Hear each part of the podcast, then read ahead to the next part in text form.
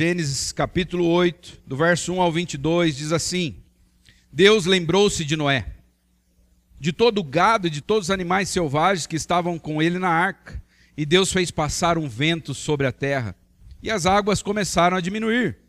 As fontes do abismo e as janelas do céu se fecharam, e a chuva do céu se deteve.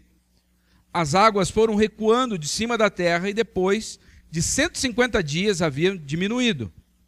A arca parou sob os montes de Ararat, no dia 17 do sétimo mês.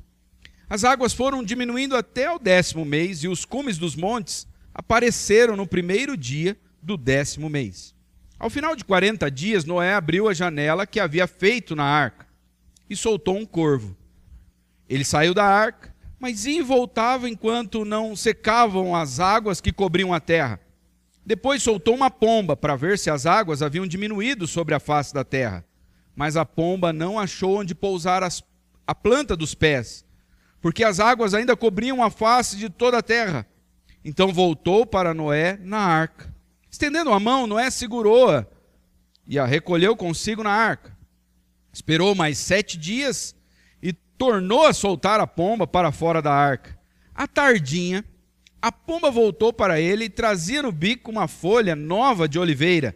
Então Noé soube que as águas haviam diminuído sobre a terra. Esperou ainda mais sete dias e tornou soltar a pomba, mas ela não voltou mais para ele. As águas que estavam sobre a terra secaram no primeiro dia do primeiro mês do ano 601. Então Noé tirou a cobertura da água, da, da arca, perdão, olhou e viu que a face da terra havia secado aos 27 dias do segundo mês, a terra estava totalmente seca. Então Deus falou a Noé: Sai da arca, juntamente com tua mulher, teus filhos e as mulheres de teus filhos. Traze para fora todos os animais que estão contigo, de toda criatura, tanto as aves como grandes animais, e todo animal, animal rastejante que se arrasta sobre a terra, para que nelas se reproduzam, frutifiquem e se multipliquem. Então Noé saiu e com ele seus filhos, sua mulher e as mulheres de seus filhos, e todo animal grande, todo animal rastejante e toda ave, tudo que se move sobre a terra, segundo suas famílias, saiu da arca. Então Noé edificou um altar ao Senhor. Tomou de todo animal limpo de toda ave limpa e ofereceu holocausto sobre o altar. O Senhor sentiu o aroma suave e disse em seu coração: Não tornarei a amaldiçoar a terra por causa do homem, pois a imaginação do seu coração é má desde a infância. Nem tornarei a ferir de morte todo ser vivo, como acabo de fazer. Enquanto a terra durar, não deixará de haver plantio e colheita, frio e calor, verão e inverno, dia e noite. Até aqui a palavra de Deus. Vamos orar mais uma vez. Senhor, nós te louvamos pela tua santa palavra. Pedimos que o Senhor fale aos nossos corações me ajude a pregar para o teu povo, para o teu rebanho, para as tuas ovelhas. E que o Senhor traga salvação nesta noite, o Senhor traga arrependimento, que o Senhor traga um avivamento em nossos corações, Pai. Que o teu nome seja exaltado, que Cristo seja exaltado nesta noite. Que o teu Espírito Santo seja derramado em todos os corações, Pai. E nós possamos sair daqui cheios do teu Espírito essa é a nossa oração em nome do teu filho Jesus. Amém. Alguém aqui se lembra o que aconteceu no dia 23 de junho de 2018?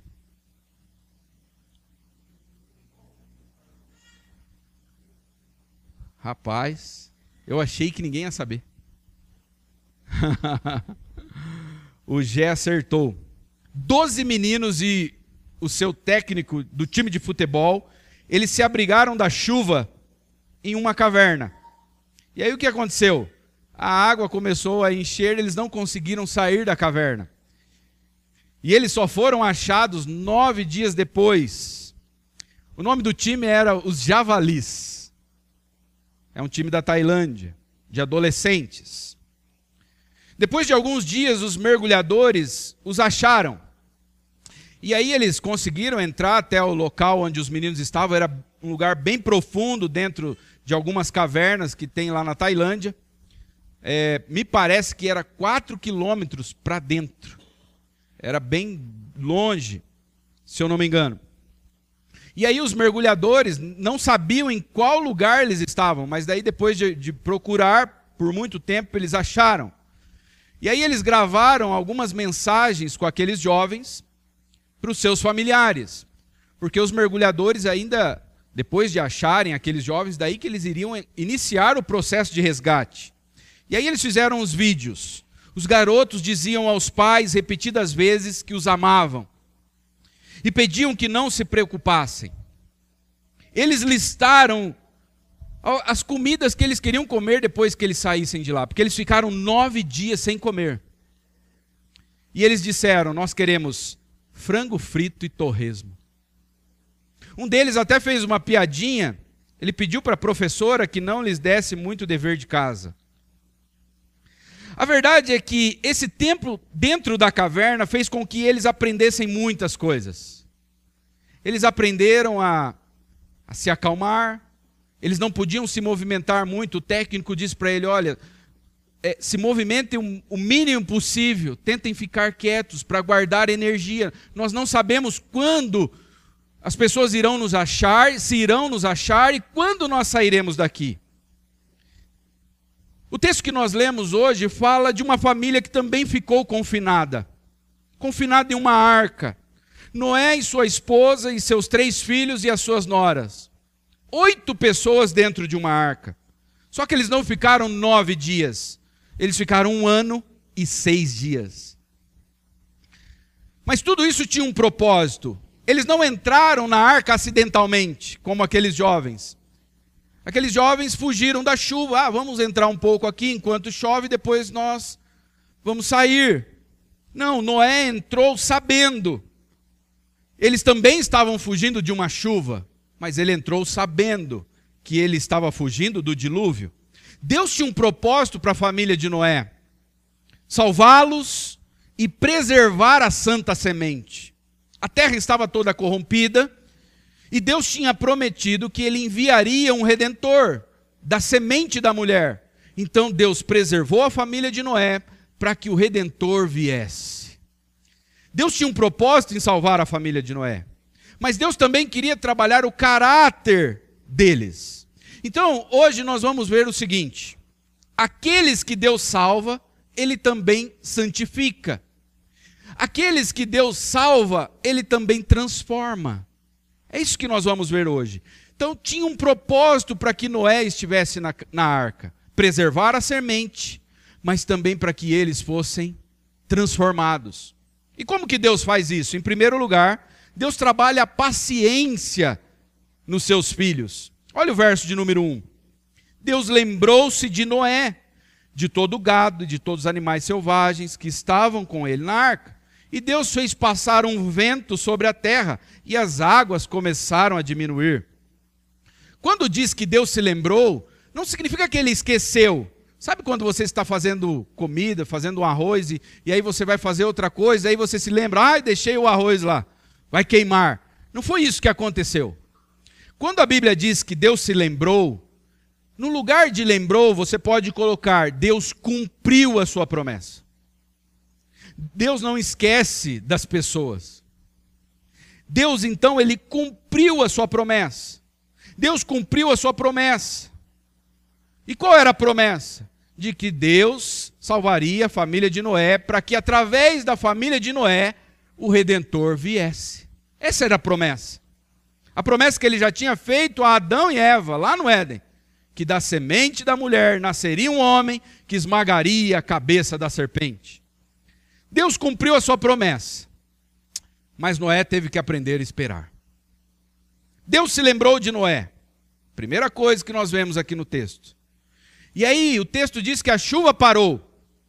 E aí, Noé já pôde sair da arca? Não. Aí Deus envia um vento. Aí no verso 2 e o 3, olha, olha o que diz: As fontes do abismo e as janelas do céu se fecharam, e a chuva do céu se deteve. Chuva parou. Opa, já posso sair da arca. Não, não é. As águas foram recuando de cima da terra e depois de 150 dias havia diminuído. Aí Noé solta um corvo. Por que um corvo? O corvo é um urubu. Ele come carniça. O que, que tinha lá fora, irmãos? Morte. Corpos boiando. Noé solta o corvo. E o corvo fica rodando, rodando, rodando. Por quê? Tem um monte de corpos boiando. Depois ele solta uma pomba. Ele solta uma primeira vez. Olha o verso de número 10 e 11. Esperou mais sete dias.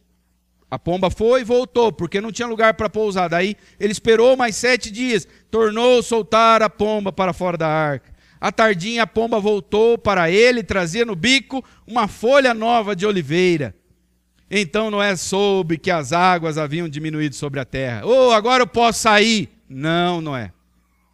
Você vai ter que esperar mais um pouco. Olha o verso de número 12. Esperou ainda mais sete dias e tornou soltar a pomba, mas ela não voltou mais para ele. As águas que estavam sobre a terra secaram no primeiro dia do primeiro mês do ano 601.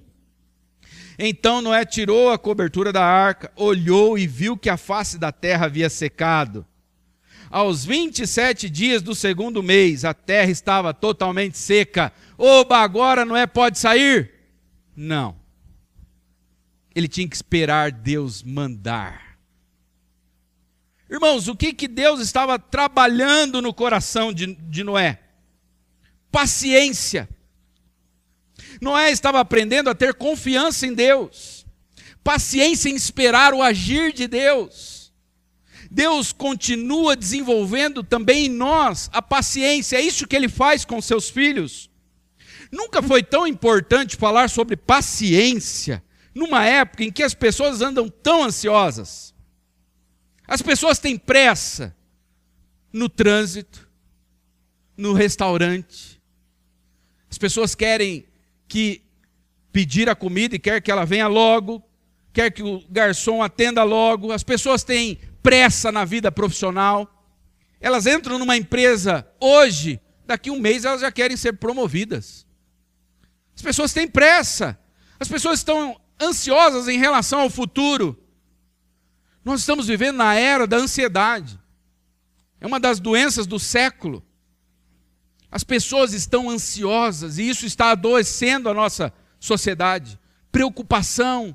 O que vai ser do amanhã? Mudou agora o esquema lá de aposentadoria. Como que vai ser? E os meus filhos? Onde eles vão estudar? Que faculdade eles vão fazer? Será que eu vou ter dinheiro para pagar a faculdade? Calma, você está ainda comprando fralda. As pessoas estão ansiosas, preocupadas. Ansiedade invadiu também a igreja.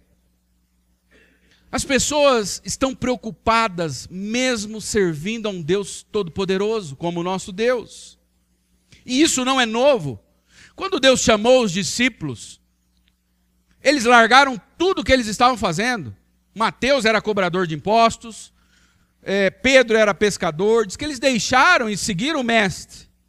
E aí eles começaram a ficar, eles começaram a ficar preocupados. O que, que nós vamos vestir e o que, que nós vamos comer? E o que, que Jesus falou para eles? Mateus 6,31 e o 32. Portanto, não se preocupem, dizendo o que vamos comer, o que vamos beber, o que vamos vestir. Essas coisas ocupam o pensamento dos pagãos, daqueles que adoram outros deuses daqueles que são ateus. Mas seu Pai Celestial já sabe do que vocês precisam. Os discípulos ficaram ansiosos com relação ao futuro. Pessoas ficam ansiosas em relação ao ministério. Eu tenho conversado com muitos pastores. Pessoas que começam a pastorear e já querem que a igreja cresça, que tudo dê certo, os projetos aconteçam. E não é assim. Não é assim que as coisas acontecem. As pessoas estão ansiosas dentro da igreja. Ai, Deus se esqueceu de mim. Será que ele não vai se lembrar que eu estou aqui dentro da arca? Eu quero sair, eu quero a minha bênção. Isso tem acontecido dentro das famílias e nós que somos pais, nós precisamos treinar a paciência no coração dos nossos filhos. E como que nós fazemos isso? Não dando a eles aquilo que eles querem na hora que eles querem. Nós temos que treinar, não é hoje. O Natan, que dia que vai ser meu aniversário? Ah, nós vamos ver a festa. Já chegou o dia, pai? Não. É amanhã. Hoje já é amanhã? Eles perguntam assim, né?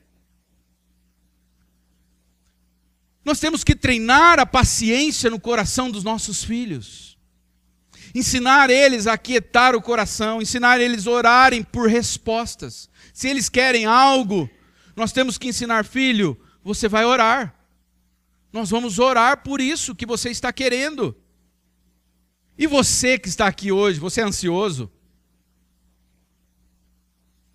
Você já chegou a pensar que Deus se esqueceu de você? Lembre-se de Noé. Noé entrou na arca, mas não sabia o dia que ia sair. Deus não falou para ele, ó, oh, daqui um ano e seis dias. Se Noé soubesse, isso é mais tranquilo, não é? Ah, eu sei que daqui um ano e seis dias, mas ele entrou e não sabia o dia.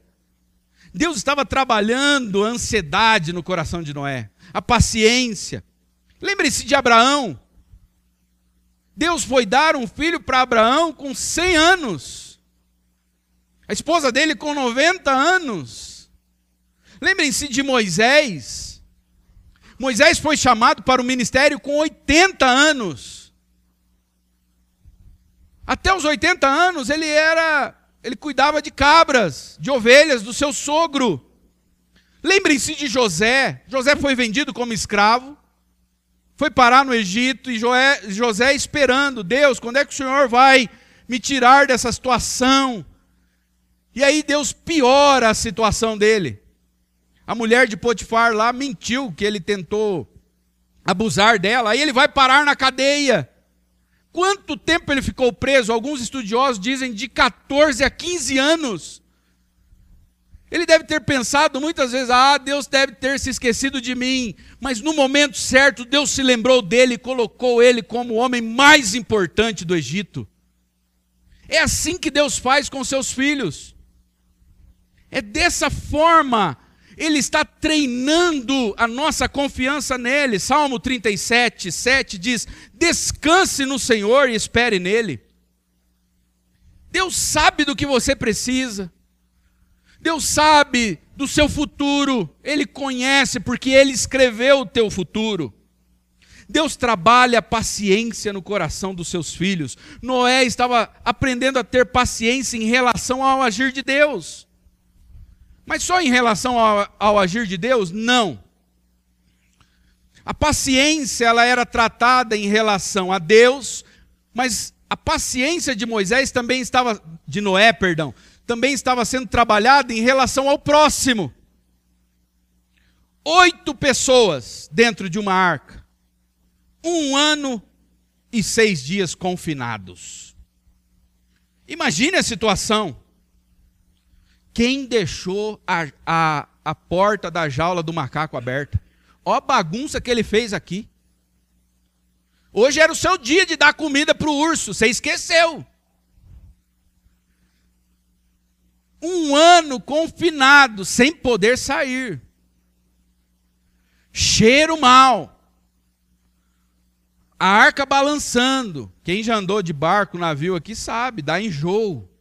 Você fica enjoado com aquele cheiro, sem ver a luz do sol. Só tinha uma janelinha, ela foi aberta só naquele dia, depois que as águas baixaram. Deus ele trabalha a nossa paciência em relação ao nosso próximo. E veja como as pessoas estão impacientes umas com as outras. Casamentos estão acabando por falta de paciência, por coisas banais. Cada dia a gente fica mais espantado, como pastor, de ver como alguns casamentos estão acabando. É impressionante. Por falta de paciência. Pessoas deixam o emprego por falta de paciência. Não tem paciência de esperar. Como eu disse, querem logo serem promovidas. Vejam também a impaciência que as pessoas têm com os prestadores de serviço. Você contrata uma pessoa para vir na sua casa, fazer um serviço para você, você, você quer que ela comece ontem. Não é assim, Mojico? Ah, mas não chegou a mercadoria? Minha janela, como é que está aqui? Você não vai pôr? Né? Se vocês precisarem de portas e janela como Mojico. Só que tenham paciência com ele. As pessoas querem tudo para ontem. Não tem paciência com os prestadores de serviço. Olha a impaciência das pessoas. Eu gosto de ir no mercado e ficar observando. Olha a impaciência das pessoas no mercado, gente. Com as, aquelas mulheres, muitas delas mães de família, é, esposas, mães de filhos, que estão ali no caixa horas. E a impaciência que as pessoas têm. As pessoas estão impacientes com o correio. Ah, minha carta não chega, minha encomenda não chega, por isso tem que privatizar o correio. Minha esposa trabalha no correio. Então vocês tenham paciência com os correios. Nós cobramos uma mudança rápida das pessoas. Os crentes não têm mais paciência com suas igrejas. Eles querem uma transformação rápida de suas igrejas. Ah, essa igreja é muito fria. Ah, essa igreja não tem muita comunhão. As pessoas não têm paciência com seus irmãos. A pessoa se batizou ontem, já quer que ela conheça toda a Bíblia, que ela tenha um comportamento ideal. Lembrem-se de Pedro. Quanto tempo Pedro andou com Jesus? Três anos e alguns dizem até um pouco mais. Depois de três anos, Pedro cortou a orelha de um soldado e negou Jesus três vezes. Se Pedro, andando com Jesus, fez isso, imagina você. Tenha paciência com seu irmão. Ore por ele, suporte ele. Tenha paciência com a tua igreja, com o seu pastor. E o pastor também tem que ter paciência. Tem que ter paciência, porque nós ensinamos, nós batizamos, a pessoa vai, começa a vir firminho, ali, daqui a pouco já começa a desandar. Nós temos que ter paciência, a gente orienta, aconselha, aí a pessoa vai lá faz tudo diferente. Nós cuidamos da pessoa, damos suporte, oramos pela pessoa, preparamos bons sermões para que a pessoa seja edificada. A gente fica a semana inteira estudando para preparar uma boa aula e a pessoa vai aprendendo, daqui a pouco ela vai para outra igreja. Mas isso não acontece aqui, graças a Deus. Os meus cabelos estão brancos, irmãos, é por genética. É genética. Nós não temos paciência uns com os outros. Mas nós estamos dentro da arca.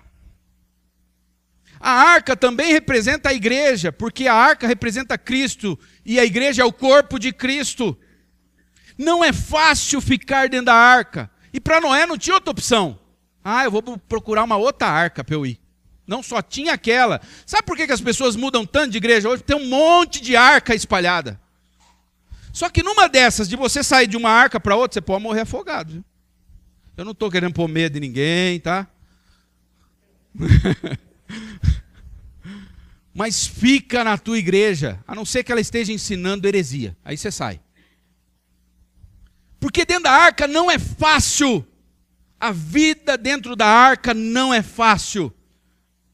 Causa enjoo, irritação, mas fora é pior. Fora está cheio de corpos boiando. Você tem tido paciência com os mais velhos? Você tem tido paciência com os mais jovens? Com as crianças? Nossa paciência é treinada a hora que acaba o culto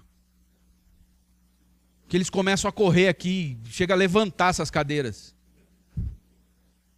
Né? Mas eu fico admirado de ver que tem criança que chora para vir na igreja. Louvado seja Deus que eles estão correndo aqui. Eles têm prazer de estar nesse lugar. Nossa paciência é treinada. Deus trabalha a paciência no coração dos seus filhos. E Ele trabalha a nossa paciência em relação ao agir de Deus. Espere Deus agir. E Deus trabalha a nossa paciência em relação ao nosso próximo. Nós estamos no mesmo, no mesmo barco. Esse é o nosso primeiro ponto. Deus trabalha a paciência nos seus filhos. Em segundo lugar, Deus trabalha a submissão nos seus filhos. Olha o verso de número 15 e 16. Então Deus falou a Noé: sai da arca, juntamente com a tua mulher, com teus filhos e as mulheres dos teus filhos. Agora olha o verso 18. Então Noé saiu, e com ele seus filhos, sua mulher e as mulheres seus filhos. Deus ele também vem trabalhando a submissão no coração de Noé. Antes mesmo dele entrar na arca. Como que Deus trabalhou a submissão no coração de Noé? Mandando ele construir a arca. Olha Gênesis 6, 22. Assim fez Noé segundo tudo que Deus lhe ordenara.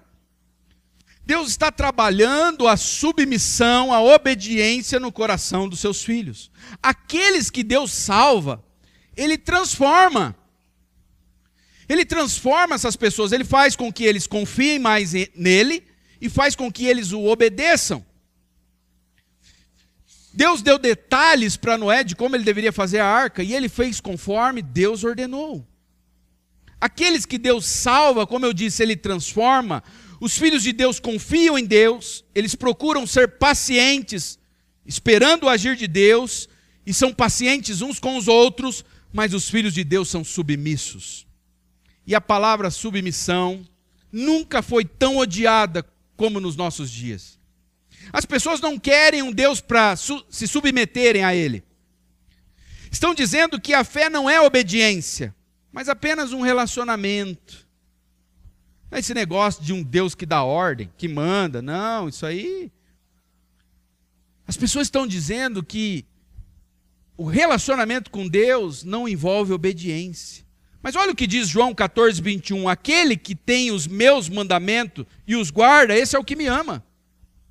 Se nós amamos a Deus, uma das evidências de que nós somos salvos e de que amamos é que guardamos os mandamentos. Esses dias eu ouvi de um pastor. O filho dele estava crescendo e estava ficando quase maior que ele já. Igual o Davi. O Davi está quase do meu tamanho. E aí alguém perguntou assim para o pastor: Você acredita que quando ele for maior que você, ele vai continuar te obedecendo? Aí o, o pastor respondeu o seguinte: Se ele me amar, sim. Se ele me amar, ele vai continuar. Se você ama a Deus, você vai obedecer a Deus. Alguns chegam ao cúmulo de dizer que os dez mandamentos eles foram abolidos. Não, não tem mais lei, não tem mais. Nós estamos na graça. Já ouviram isso? Nós estamos na graça, não tem mais lei. Isso é uma falácia, é uma mentira do diabo. Vocês já perceberam que as pessoas odeiam obedecer? Os jovens, eles querem uma sociedade sem regras. Eles querem relacionamento sem regras, namoro sem regras. Agora está na moda, os casamentos não tem mais regras. Cada um faz o que quer nem existe mais casamento quase. Eles querem uma universidade onde eles possam estudar do jeito deles, irem vestidos do jeito que eles querem e usarem drogas nos corredores. Eles querem liberdade, eles não querem regras, não querem obedi obediência. Olha os empregos. As empresas estão tendo que se moldar a esta nova geração. Antes, vocês se lembram para arrumar um emprego? O visual que você tinha que ter para passar em concurso? Agora não, o cara vai de chinelão. Com a bermuda caindo. Não, sabe o que, que é? Regras afetam a criatividade. Nós temos que ter liberdade. Trabalhar a hora que eu quero, dar uma saída para fumar um cigarrinho. Nós temos que ter liberdade, porque regras afetam a criatividade e a produtividade. E aí algumas empresas têm área de lazer agora, mesinha de sinuca. Onde já se viu isso, gente? Converse com seus pais, com seus avós. Não, esse negócio de bater cartão, tira esse negócio aí. As pessoas querem uma sociedade sem regras, sem submissão. Agora, Noé construiu a arca como Deus mandou, ele entrou na arca quando Deus mandou, e ele só saiu da arca quando Deus mandou. Se a vida em sociedade é sem regras, com Deus não é assim. Com Deus não é assim. E alguns vão dizer: ah, esse Deus é tirano, é opressor. Noé teve que ficar esperando para sair só a hora que Deus falou. É, Noé esperou para sair só a hora que Deus mandou. E ele só entrou também na arca a hora que Deus mandou. Algumas igrejas já entraram também nessa. Não, não tem regra, não tem disciplina. Pesquisem para vocês verem. É tudo light. Faça uma pesquisa e veja quantas igrejas aplicam disciplinas em membros as pessoas não querem obedecer mais os seus pastores. Olha o que diz Hebreus 3,17: obedeçam aos seus líderes e façam o que disserem. O trabalho deles é cuidar de sua alma, e disso prestarão contas. O papel de vocês é obedecer, o meu vai ser prestar conta. Vocês querem trocar? Eu vou ter que prestar conta de todas as ovelhas que Deus colocou sob os nossos cuidados. Eu vou ter que prestar conta do que eu preguei, do que eu ensinei. E eu serei julgado por isso. Aí o autor diz: deem-lhes motivo para trabalhar com alegria e não com tristeza. Por isso, pois isso certamente não beneficiaria vocês. As pessoas elas fazem depois elas pedem opinião. Elas fazem, vêm com o negócio pronto. Depois perguntam o que, que a gente acha. E na família? Vocês percebem que a insubmissão está em todos os lugares? Na sociedade, no trabalho e na família. Efésios 5, 21 diz: sujeitem-se uns aos outros por temor a Cristo. É uma ordem. Se você não gosta da palavra submissão, você tem que arrumar outro tipo de religião. Budismo, sei lá. Porque o cristianismo é obediência, é submissão. É submissão a Deus, é submissão aos líderes, é submissão uns aos outros. Efésios 5, 22 diz: Esposas, que cada uma de vocês se sujeitem ao seu próprio marido como ao Senhor. As esposas devem se submeter ao marido como ao Senhor. Por que está tendo tanto problema no casamento? Porque o referencial é a submissão a Deus. Então, como que uma esposa deve se submeter ao marido? Assim como ela se submete a Deus. Mas como está sendo tirada a submissão a Deus, elas não têm referencial de como se submeterem ao marido. Olha Efésios 5, 24. Assim como a igreja se sujeita a Cristo, também vocês, esposas, devem se sujeitar em tudo ao seu marido. Aí a mulher vem para uma igreja light. Aí ela olha, como que a igreja se submete a Cristo? Ah, ali os crentes fazem o que quer. Sexo antes do casamento, usa droga, e depois vai no culto. Ah, é assim que eles se submetem? Só que ela tem que olhar para a igreja e ver como a igreja se submete a Cristo, e esse vai ser o referencial para a mulher. Olha como é sério isso, gente.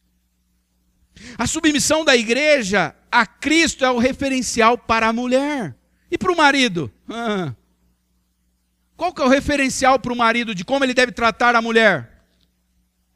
Cristo. Olha o que diz Efésios 5, 21. Maridos, ame cada um a sua esposa como Cristo amou a igreja. Ele entregou a vida por ela. As mulheres têm que se submeter, os homens têm que morrer por suas esposas. Só que aí eles vêm e não aprendem sobre o amor de Cristo pela igreja. Ah, eles aprendem um monte de coisa. Como se dar bem financeiramente. É? Eles aprendem um monte de coisa, só que eles não aprendem sobre o amor de Cristo pela igreja. Mas qual que é o referencial para ele amar a esposa? Ele tem que conhecer o amor de Cristo pela igreja. Vocês percebem a bagunça? que está virando por falta de seriedade. O amor de Cristo pela igreja é o referencial para o marido, e a submissão da igreja a Cristo é o referencial para a mulher. Olha o que diz Mateus 11, 29 e 30. Tomem sobre vocês o meu jugo. Como eu disse, o cristianismo é sobre obediência. Jesus está falando aqui, vocês têm que tomar sobre vocês o meu jugo. Deixem que eu lhes ensine, pois eu sou manso e humilde de coração, e vocês encontrarão descanso para a alma. Meu jugo é fácil de carregar, e o fardo que lhes dou é leve. A vida de submissão a esse Cristo que morreu por nós é leve. Obedecer a Cristo não deve ser pesado para nós, irmãos. Entendermos todas essas coisas de submissão uns aos outros não deve ser pesado para nós. Mas sabe quem está falando mais alto? São as novelas. É o Big Brother. Eles estão falando mais alto. E lá eles estão ensinando que você não deve se submeter a ninguém. Que os casais, cada um tem que ter sua própria vida. Agora, eu conversei com um engenheiro esses dias, ele, ele disse que projetou uma casa. Cada um tem seu quarto, cada um tem seu banheiro. E eu estava lendo sobre tendências, cada um vai ter sua casa agora.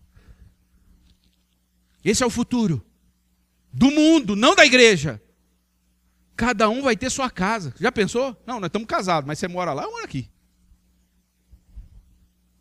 Filhos desobedientes aos pais e pais frouxos. Sabe o que é? Não pode dar ordem para o filho, você tem que negociar com ele. É diálogo, não pode dar ordem. 70% dos orçamentos de muitas casas é influenciado pelos filhos. Onde que vocês vão passar as férias? Então, é os filhos que vão determinar. O que, vocês vão comer hoje? Não, então, é, é, é as crianças que vão determinar. Esse é o mundo que nós estamos vivendo. Mas a Bíblia diz que aqueles que Deus salva, Ele transforma. A salvação é pela graça, mas é uma graça que transforma. Você tem problema com a palavra submissão?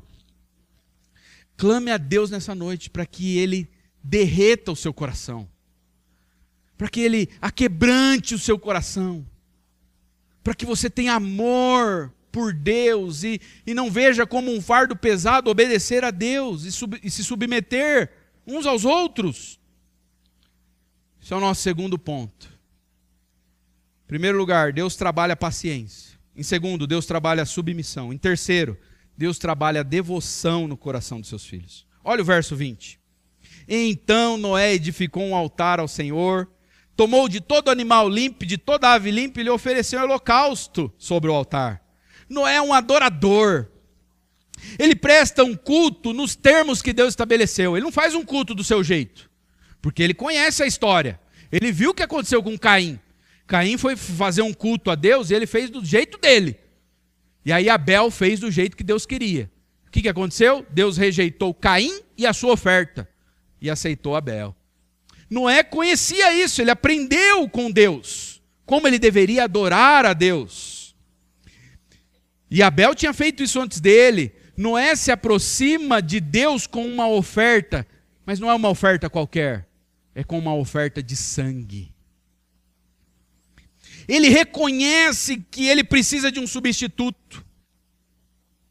Isso ainda de forma muito embrionária. Ele não tinha toda a revelação que nós temos hoje do Cristo que veio e morreu em nosso lugar, mas ele lá já sabia que para ele se aproximar de Deus, ele precisava que alguém morresse no lugar dele. Isso é impressionante. Porque ele conhecia a história. Ele sabia o que Deus tinha feito com Adão e Eva. Quando Adão e Eva eles pecaram, aí eles fizeram uma roupinha de folha de figueira. Funcionou? Não. Aí a Bíblia diz que Deus fez uma roupa para Adão e Eva. Com quê? Com pele. Então Deus matou um animal para cobrir Adão e Eva. E Noé sabia dessas histórias. Ele sabia que alguém precisaria morrer para que ele fosse coberto, para que ele fosse salvo. E ele se aproxima diante de Deus nos termos corretos. Ele não oferece um culto de qualquer jeito. Muita gente diz crer em Deus, mas não quer prestar culto. Vocês já viram isso? Se você perguntar aí fora, fazer uma pesquisa, uma entrevista, ah, você crê em Deus? Eu creio. Você vai na igreja? Não, não vou.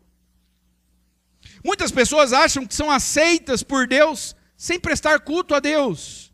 É o nominal. Tem o crente nominal, tem o católico nominal. São pessoas que confiam na sua própria moral, elas acham que não precisam de culto. Agora, por que, que nós cultuamos? Nós não, nós não cultuamos para sermos aceitos, mas porque nós fomos aceitos. É diferente.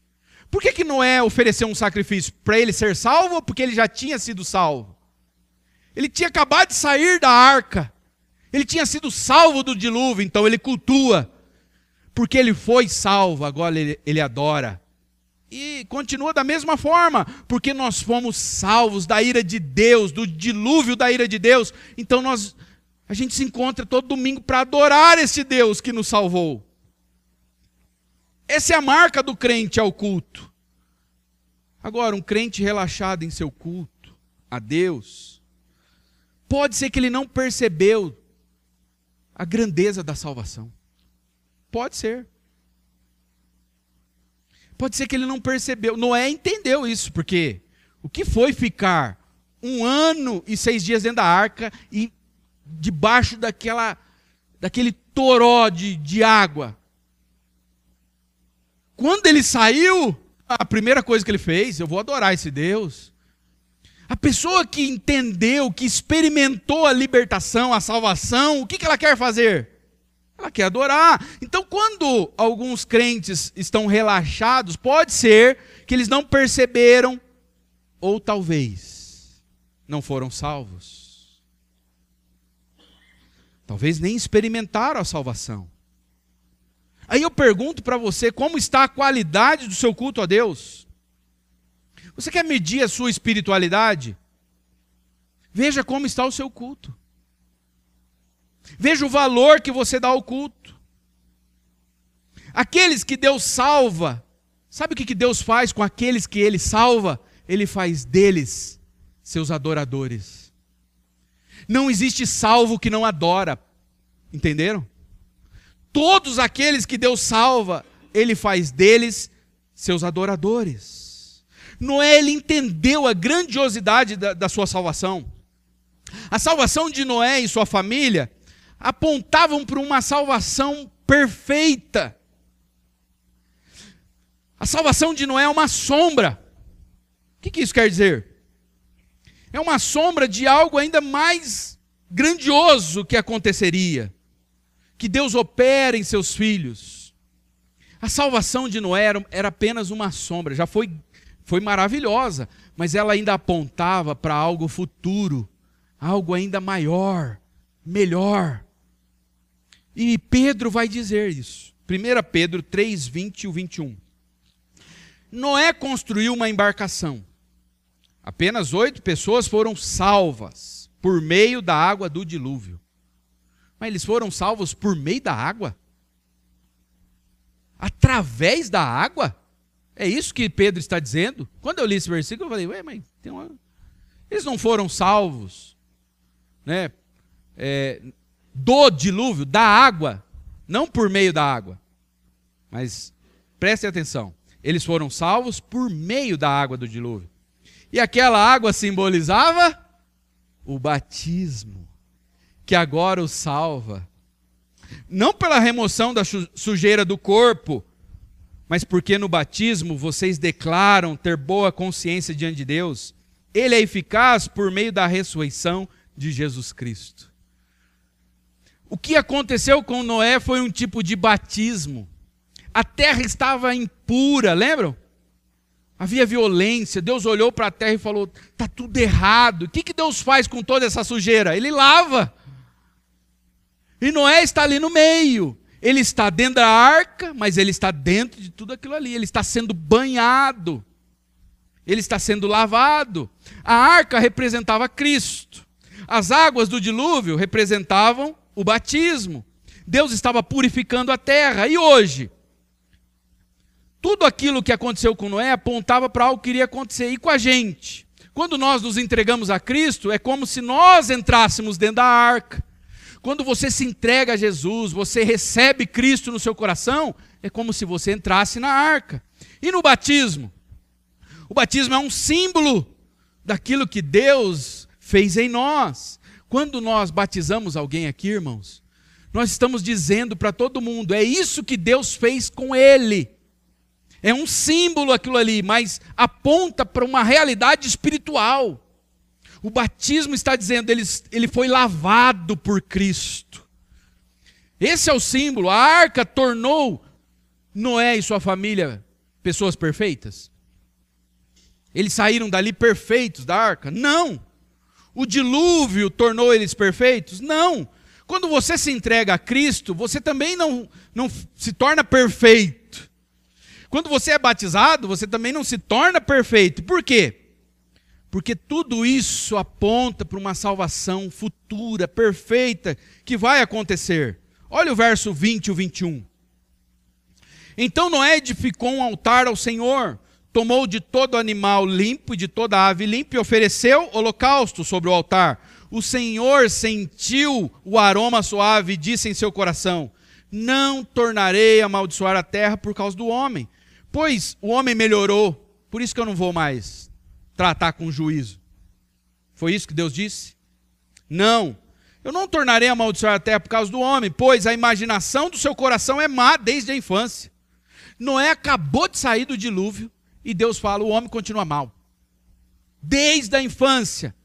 Nem tornarei a ferir de morte todo ser vivo, como acabo de fazer. Eu não vou destruir o mundo mais com dilúvio. Dessa forma, não. Vai ser de outra. E tudo isso por quê? Por causa do sacrifício que Noé ofereceu, ele sentiu um aroma suave. Imagina Deus cheirando. Sabe quando sua mãe faz um bolo? Você sente o cheiro. Sabe quando aquela comida está sendo feita, você sente cheiro. Você, você sente prazer antes de saborear. Noé ofereceu um sacrifício para Deus, Deus sentiu um aroma suave. Mas o sacrifício era perfeito? De Noé? Ele ofereceu um animal. Não era perfeito. Mas por que Deus recebeu? Porque apontava para o sacrifício perfeito do seu filho na cruz. Deus recebeu porque aquilo ali lembrava o que iria acontecer lá no Calvário. E a saída de Noé da arca também apontava para uma saída perfeita. Quando Noé saiu da arca, o que, que ele encontrou? Logo que as portas se abriram, o que, que ele viu? Uma terra seca. Mas não era só uma terra seca, as águas tinham baixado, mas era uma terra agora nova. Era uma nova terra. Quando ele olhou o céu, era um novo céu. Deus recriou a terra. Vocês se lembram lá em Gênesis capítulo 1? Como que estava a terra? A terra sem forma e vazia, e o Espírito de Deus pairava sobre o quê? Ah, o mundo estava cheio de água. E agora o mundo, com o dilúvio, também voltou a ficar cheio de água. E o que, que vem depois disso? A criação. Deus está fazendo uma nova criação. Não é um tipo de segundo Adão. Por isso que ele vai falar para eles a ordem: cresçam e multipliquem-se. Não é um tipo de segundo Adão. E quando ele solta a pomba, o que, que isso lembra? Gênesis 1, o que, que diz? E o Espírito de Deus pairava. O que que diz? O que que significa isso? Batia suas asas. Vocês estão vendo todos os símbolos? Quando Noé, ele saiu da arca, o que que ele viu? Novos céus e uma nova terra. O que tudo isso quer nos dizer nesta noite? Nossa vida com Cristo ela é maravilhosa. Nós fomos salvos da ira de Deus. Mas nós ainda estamos neste mundo e é desconfortável aqui neste mundo. Nós sentimos enjoo com algumas coisas que a gente vê na televisão, que estão acontecendo na política do nosso país, a gente sente enjoo. Muitas vezes nós nos sentimos confinados, apertados. Mas um dia, um dia a porta da arca vai se abrir. E os nossos olhos vão contemplar novos céus e uma nova terra. Um dia os nossos pés vão pisar também em uma nova terra. E qual que é a garantia de que isso vai acontecer? Um sacrifício perfeito foi oferecido na cruz do Calvário. Irmãos, pensem, se Deus ao olhar para o sacrifício de Noé, ele ficou feliz, Diz que ele sentiu como um aroma suave. Imagina como Deus se sentiu quando ele viu o sacrifício do seu filho no Calvário. Um sacrifício perfeito. Tá difícil aqui? Tá. Mas Deus está trabalhando em você. Tá difícil, mas você está dentro da arca. Você está em Cristo. Deus está trabalhando paciência em seu coração. Deus está trabalhando submissão. Deus está te ensinando a ser um adorador, porque é isso que você vai fazer lá no céu. Ah, eu não gosto de culto. O que, que você vai fazer no céu? Você vai passar mal lá, amigo. Pense na alegria de Noé quando eles saíram da arca. Imagine, porque você ficar dentro de um lugar balançando, uma caixa de madeira, quanto tempo fazia que eles não pisavam no chão, na grama? Eu imagino rolando na grama, tirando a sandália. Eu quero sentir o chão. Quando você fica muito tempo num barco, você sai até meio zonzo assim, né? Pisando alto. Noé ficou um ano e seis dias. E a, o cheiro da relva verde, uma nova terra. Imagine a alegria.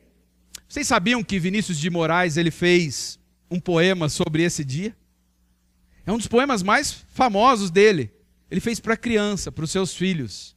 Em 1970. Olha o que ele diz: Abrem-se a porta da arca. Lentamente surgem francas a alegria e as barbas brancas do prudente patriarca. Vendo ao longe aquela serra e as planícies tão verdinhas, diz Noé: que boa terra para plantar as minhas vinhas. Imagine a alegria daquela família. O cheiro, o céu azul. Sabe o que aconteceu com aqueles garotos que estavam lá na caverna? Eles ficaram nove dias. Depois eles saíram. Depois de nove dias no escuro, aquele grupo de adolescentes, eles viram a luz novamente também puderam se alimentar. Eles pediram por um prato tailandês: arroz cozido, carne frita e manjericão. Era isso que eles queriam. Comer, comer uma comida típica do seu país. Eles ficaram nove dias no escuro, não sabiam se seriam resgatados, mas depois de nove dias eles saíram e viram a luz e eles pediram um prato típico. Eles queriam comer. Enquanto os garotos estavam ali na caverna, sabe quantas pessoas estavam trabalhando para salvá-los? Mil pessoas. Só que eles não sabiam disso. Eles estavam dentro da caverna e não sabiam que havia vieram pessoas de vários países para salvá-los. Estavam ali trabalhando noite e dia para tirá-los daquela caverna. Irmãos, nós estamos confinados neste mundo aqui é apertado, muitas vezes cheira mal aqui, mas tem alguém que não se esqueceu de nós. Fique firme com Cristo, você já está chegando ao seu novo lar. Logo as portas vão se abrir e você vai ver novos céus e uma nova terra onde habita a justiça. E o que, que você vai querer comer? Ah, eu, eu quero um uma xícara de café. Não. Tem uma mesa preparada para vocês. Vocês imaginaram isso? Tem um banquete preparado para vocês. Logo, nós iremos pisar em terra firme. E Deus sabe aquilo que nós mais gostamos. Ele sabe quais são as nossas preferências. Há um banquete preparado para nós. Mas para você que ainda não se entregou a Cristo, fora da arca, só existe destruição. Ainda há tempo de você entrar. Faça isso hoje. Faça isso hoje. E deixe que o marinheiro de toda a terra te leve para pastos verdejantes. Deixe que o marinheiro de toda a terra te conduza para a nova Jerusalém. Hoje é o dia da salvação. Não deixe para outro dia. Se Deus falou com você, se entregue a Cristo. E você que já se entregou, aquieta o seu coração. Ele não se esqueceu de você.